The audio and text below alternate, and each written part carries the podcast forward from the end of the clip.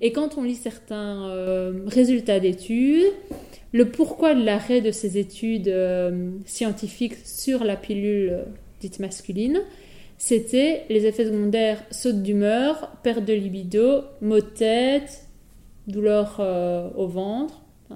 Et donc c'est exactement les mêmes effets qu'on retrouve pour les contraceptions dites féminines, mais c'est pas pour autant qu'on a dit on arrête de produire la pilule contraceptive.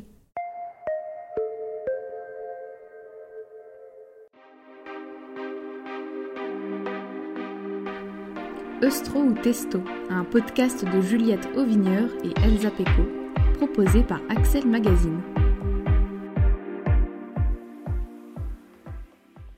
Bonjour à toutes et à tous. Juliette et Elsa au micro. Explorons ensemble les secrets bien gardés des hormones sexuelles telles que l'œstrogène, la progestérone et la testostérone dans notre série de 4 épisodes Eustro ou Testo. Ce podcast est proposé par le média féministe belge Axel Magazine dans le cadre du projet Nelly Bly mené avec des étudiantes en journalisme. Ce premier épisode sera consacré aux hormones œstrogènes et progestérone, consommées sous forme de contraceptifs hormonaux ou de traitements hormonaux substitutifs. Pourquoi prendre ces molécules? Les avantages sont-ils au rendez-vous? Et quels sont les risques, s'il y en a? Quelles sont les réticences face à la prise hormonale? En quoi cette prise est-elle parfois perçue comme un contrôle des corps dits féminins? Mais avant de commencer, revenons à nos hormones. L'œstrogène est une hormone stéroïdienne, soit une substance chimique fabriquée à partir de l'hormone androgène et diffusée dans le corps par le sang. Elle joue entre autres un rôle dans la reproduction, dans le développement du système nerveux dans celui du squelette, et j'en passe. La progestérone, quant à elle, est aussi une hormone stéroïdienne fabriquée à partir du cholestérol. Elle a notamment une action au cours des cycles menstruels et de la grossesse, et peut être transformée en testostérone ou en oestrogène. La mauvaise conscience que les médecins, parfois, eux-mêmes ont quand ils prescrivent la pilule. INA, 1972. Hebdo, Vie moderne, la contraception et la mauvaise conscience que les femmes ont quand elles prennent la pilule. Mauvaise conscience par rapport à un certain nombre d'idées, de schémas et de conditionnements euh, qu'elles ont reçus dans leur enfance et qui sont caractéristiques de la situation de la femme dans la société actuelle. À savoir que la femme qui prend une pilule euh, a peur de ne plus être une, vraie femme parfois, elle a peur de ne plus faire comme sa mère, et elle a peur de ne plus être une femme à part entière pour l'homme euh, qu'elle aime. Mais ça veut dire quoi être une vraie femme, être une femme à part entière? Eh bien justement, je crois que c'est ça le fond du problème. Être une vraie femme, être une femme, une femme à part entière, euh, c'est euh, pouvoir vivre sa sexualité en accord avec le désir de l'autre et ce que l'autre en face, c'est-à-dire son, son mari, attend d'elle.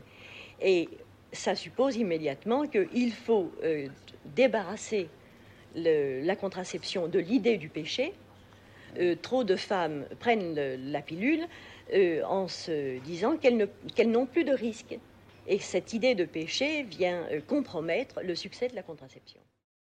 L'année 1967 annonce la légalisation de la pilule contraceptive en Belgique. À l'origine, elle devient le symbole de la libération sexuelle et de l'émancipation féminine. Comme on vient de l'entendre, au début de la pilule contraceptive, certaines femmes ont peur de ne plus être une femme à part entière. Elles pensent aller à l'encontre de leur nature procréatrice. Mais avant d'aller plus loin, comment fonctionne la pilule contraceptive? Quelle est l'action des contraceptifs hormonaux sur le corps humain? Les hormones contenues dans les contraceptifs hormonaux, telles que la pilule par exemple, sont des hormones naturellement présentes dans le corps. On les connaît couramment sous les noms d'œstrogène et de progestérone. En quoi des hormones naturellement présentes dans le corps peuvent-elles prévenir d'une grossesse? L'effet principal des contraceptifs combinés, qui contiennent à la fois de l'œstrogène et de la progestérone, et des contraceptifs seulement à base de progestérone, est de bloquer l'ovulation. En effet, en diffusant de la progestérone, ils font croire au corps qu'une grossesse est déjà en cours. Ainsi, le cycle menstruel s'interrompt. Il n'y a donc pas d'ovulation et aucune possibilité de fécondation. Dans la mesure où la pilule contraceptive passe pour être le premier médicament, disons, euh, prescrit à des personnes qui ne sont pas malades. Claire Grino, docteur en philosophie et chercheuse au Fonds national suisse de la recherche scientifique. La première euh, compagnie pharmaceutique qui avait été démarchée par les personnes qui avaient mis au point la pilule contraceptive, euh, cette, cette compagnie pharmaceutique a décliné le projet en pensant que euh, personne, aucune personne n'étant pas malade n'accepterait de prendre un médicament tous les jours, d'avaler une pilule tous les jours. Or, ça a été un succès euh, commercial énorme au point où, par la suite, toutes les pilules, euh, toutes les compagnies pharmaceutiques, pardon, ont déposé leur brevet de pilules contraceptives et ont produit et vendu des pilules contraceptives. Donc, c'est pour marquer ce contraste-là, pour replacer un peu dans le contexte de l'époque, dire en fait c'est loin d'être évident que d'accepter de prendre une pilule tous les jours alors qu'on est bien portant euh, pour des, motifs de contrôle de, sa reproduction. C'est tellement pas évident que voilà la euh, firme pharmaceutique est passée à côté d'un marché faramineux en déclinant la proposition et en refusant de commercialiser cette, euh, cette découverte. Pourtant, peu après son invention en 1960 aux États-Unis, les féministes commencent déjà à remettre en question cette pilule magique et ses effets secondaires. Ici, de l'autre côté de l'Atlantique, on se pose moins de questions, et la pilule est de plus en plus prescrite, majoritairement aux femmes mariées.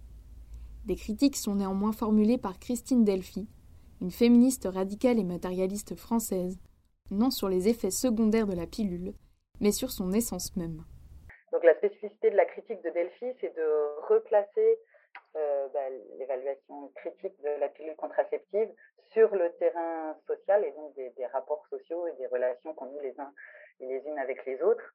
Et alors que euh, la pilule contraceptive a été saluée, y compris par les mouvements de libération des femmes, comme un vecteur de liberté sexuelle, comme une victoire contre des États aussi parfois très restrictifs, euh, ce que disait Delphi, c'est qu'en fait, le fait de prendre la pilule contraceptive pour une panacée, reposer sur deux croyances euh, erronées, à savoir sur euh, le présupposé selon lequel la contraception serait une nouveauté historique, alors qu'en réalité, euh, ça existe depuis très très très longtemps. Les, voilà, les, les, humains et les femmes ont toujours, en, tout cas, ont cherché depuis très longtemps à pouvoir maîtriser et contrôler la, la reproduction. Et euh, le deuxième présupposé que dénonçait Delphi, c'était l'idée que la sexualité euh, serait intimement liée, naturellement liée même en fait à la procréation. Alors, ce qui gomme le fait qu'en réalité, si la sexualité se pratique euh, de manière très majoritaire sous la forme de l'hétérosexualité et aussi selon des rapports fécondants, disait-elle, c'est le résultat de tout un processus culturel qui en fait réprime d'autres, formes de satisfaction sexuelle. Et donc, en fait, c'est là le, problème et un des leviers sur lesquels agir, plutôt que de croire que naturellement, on se rencontre sexuellement sous la forme de rapports procréatifs et donc ça nous pose un problème. Et puisque ce serait naturel, il faudrait y répondre en manipulant la matière biologique. Et la, pilule contraceptive serait donc la, panacée universelle à la question de la, de la maîtrise de la reproduction. La pilule contraceptive peut être vue comme un moyen de libérer le corps des femmes en dissociant sexualité et reproduction. Mais elle ne vient pas remettre en question les rapports de domination existants dans les relations hétérosexuelles. Elle ne fait que conforter ces rapports. C'est ce qu'explique l'auteur Camille Froidevométrie dans son ouvrage Saint en quête d'une libération, édition Anamosa 2020. Le mouvement de libération du corps des femmes, droit à l'avortement et à la contraception, a permis de maîtriser son corps procréateur et de voir s'ouvrir l'horizon d'une sexualité libérée parce que dissociée de la maternité et de la conjugalité obligatoire. Or, cette promesse n'a été qu'à moitié tenue. Les femmes ont pu aspirer à devenir des sujets sociaux comme les autres, mais elles n'ont en rien été affranchies de leurs conditions mineures et subordonnées en tant que sujets privés. La révolution promise dans le domaine intime de la sexualité n'a pas eu lieu. Un paradoxe que le mouvement MeToo a mis au jour. Si, en se débarrassant du destin maternel des femmes, le féminisme a ébranlé le système patriarcal dans ses fondements, il n'a en rien affecté les mécanismes ancestraux de la prise masculine sur le corps féminin.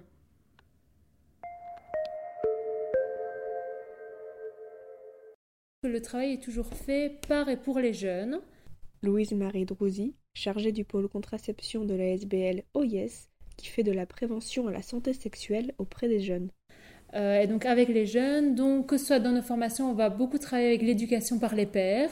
Donc c'est des jeunes qu'on va former aux thématiques de l'EVRAS, donc à l'éducation à la vie relationnelle, affective et sexuelle. Et puis ainsi, ces jeunes pourront eux-mêmes donner des informations et échanger avec d'autres jeunes, soit de leur filière ou soit de leur tranche d'âge. Euh, donc voilà, ça c'est un, des plus gros euh, pôles, c'est l'éducation par les pairs. Mais après, on a des projets qui sont... Euh, euh, de contenu, mais comme vous voyez tous les visuels y a ici, donc des affiches de prévention, il y a des podcasts qu'on réalise dans le cadre de la chaîne Moulfrit. Il y a en fait différents, différents projets, mais ça c'est les grands axes.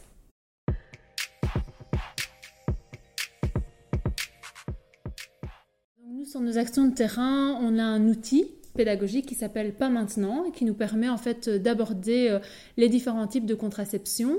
Alors initialement, cet outil était vraiment sur la contraception dite féminine. Euh, mais voilà, maintenant on l'axe aussi sur la, dite masculine. Euh, et c'est sûr que déjà quand elles voient l'offre contraceptive, parfois elles sont étonnées de se dire Ah, mais en fait, il n'y a pas que la pilule qui existe parce que pour la plupart, le premier contact qu'elles ont avec un moyen de contraception par le biais des professionnels de santé, ça reste quand même la pilule contraceptive. On voit que ça a tant évolué et que maintenant, je ne vais pas dire qu'il y a un rejet de tout ce qui est hormonal, mais en tout cas, il y a une volonté d'aller vers d'autres méthodes de contraception. Voilà, les, professionnels de santé n'ont pas toujours le temps ou l'opportunité, en tout cas, de, faire, euh, de montrer l'offre contraceptive qui existe. La charge contraceptive repose actuellement sur les femmes, c'est-à-dire le fait de penser à prendre sa pilule, mais aussi d'en assumer tous les effets secondaires. Baisse de la libido, troubles de l'humeur, prise de poids, voire thrombose dans des rares cas, mais pas inexistants. Cependant, il y a une demande de plus en plus importante pour la contraception masculine. Déjà, il y a des méthodes qui existent, euh, comme le préservatif externe, comme la vasectomie. Donc, vasectomie qui est quand même majoritairement irréversible, donc qui ne s'adresse qu'à une partie de la, population. Donc, ça, c'est ce, qui est, reconnu. Reconnu au niveau de l'OMS, reconnu en termes euh, contraceptifs. Après, il y a des méthodes qui sont utilisées et accessibles, mais qui ne sont pas encore reconnues et homologuées tout ce qui est contraception thermique. Donc que ce soit le slip, euh, slip classique, slip chauffant, donc avec une résistance, ou l'anneau thermique. Euh, et alors après, il y a aussi les injections hormonales qui sont euh, utilisées, mais très peu en Belgique, un peu plus en France. Et en fait, là, c'est l'utilisation détournée d'un médicament. Donc c'est de la testostérone qui est utilisée dans un autre cadre qu'on peut injecter euh, enfin qu'on peut, que les médecins en tout cas peuvent injecter euh, pour avoir un effet de, stérilisation. Et puis après, il y a d'autres méthodes qui sont euh, expérimentales.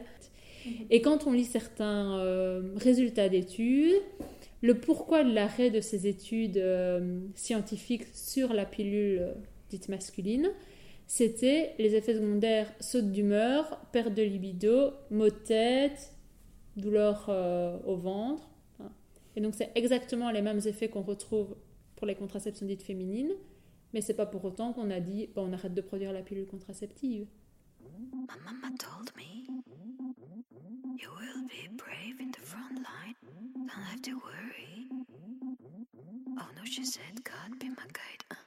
My mama told me you will be brave in the front line, don't have to worry. Oh no, she said, God be my guide.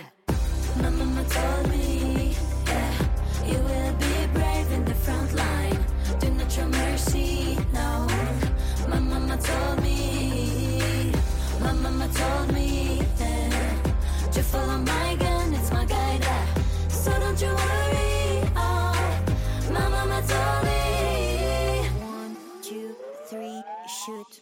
Was about 19 doing nothing at all. My mama was sick of seeing me stuck at the mall. And wanted me to join the ranks, but I didn't understand why. Wanted me to join the ranks, but I didn't understand why. Whatever the target is, I need to focus. I even heard about the splendid Christmas bonus.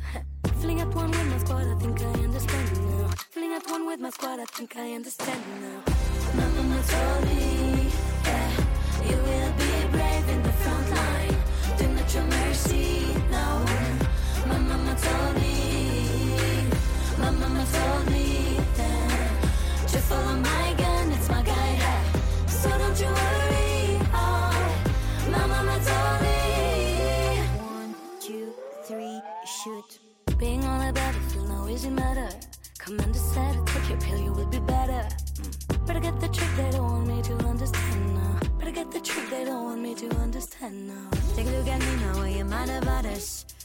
Blood on my hands, we got that bonus. Uh. Take back up, never see the piece, that's where I stand now. Take back up, never see the piece, that's where I stand now. Mama told me,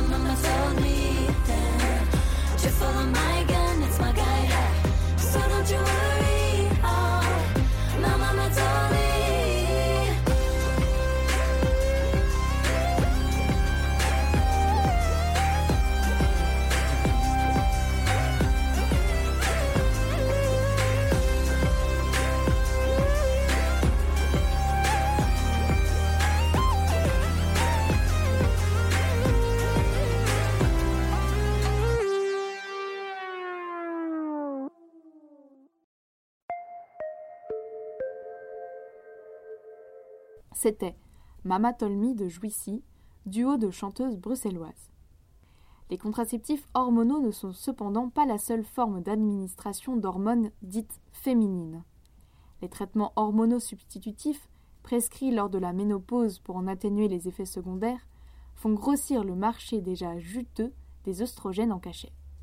Ils étaient, ils étaient en mode ah non mais c'est super, voilà, euh, vous n'allez pas avoir de bouffées de chaleur, vous n'allez pas avoir de symptômes, go quoi. Pourquoi est-ce que vous vous en priveriez si jamais la chimie peut nous permettre ça, toi? Charline Marbet, étudiante en master études de genre, après avoir pratiqué la médecine.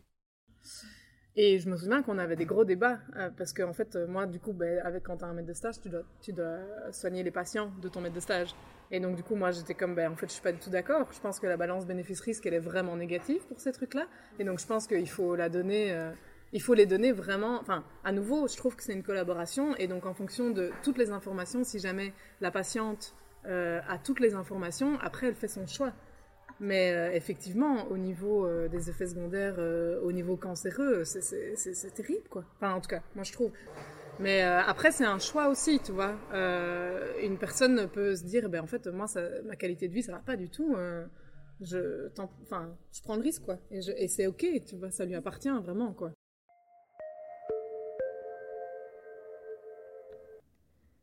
Dans les années 1940, aux États-Unis, la ménopause devient une véritable maladie. Extrait de Mauvais traitement, Delphine Bauer et Ariane Puccini, édition du Seuil, 2020. Pour traiter la ménopause, il convient au laboratoire de trouver un remède. Il arrive sous la forme des traitements hormonaux substitutifs, THS, censés pallier l'arrêt de la production d'hormones et ainsi ralentir la course à la vieillesse. Fini rides, ostéoporose, saute d'humeur et bouffée de chaleur. Dans les années 1960, un gynécologue new-yorkais du nom de Robert Wilson promit aux femmes sous traitement hormonaux substitutif une jeunesse éternelle, la beauté et une vie sexuelle épanouie. Relativement inconnu, son livre Feminine Forever, Féminine pour toujours, devint un véritable best-seller. Pour ce médecin, grâce aux œstrogènes, les seins et les organes génitaux ne décrépiront plus. Il sera agréable de vivre avec des femmes comme cela qui ne deviendront pas tristes et ne perdront pas leur pouvoir de séduction. Mais après sa mort, Ronald Wilson, son fils, dévoila pourtant que son père avait été payé par les laboratoires pharmaceutiques. Ronald Wilson révèle que la Wyeth Ayerst avait payé les frais de rédaction, de publication et de diffusion du livre Feminine Forever et financé la fondation personnelle de son père, la Wilson Research Foundation, qui a ses bureaux sur Park Avenue à Manhattan. La Wyeth Ayerst n'a voulu ni confirmer ni démentir cette révélation, indiquant que les documents de l'époque n'existent plus. Résume l'article de la revue médicale suisse.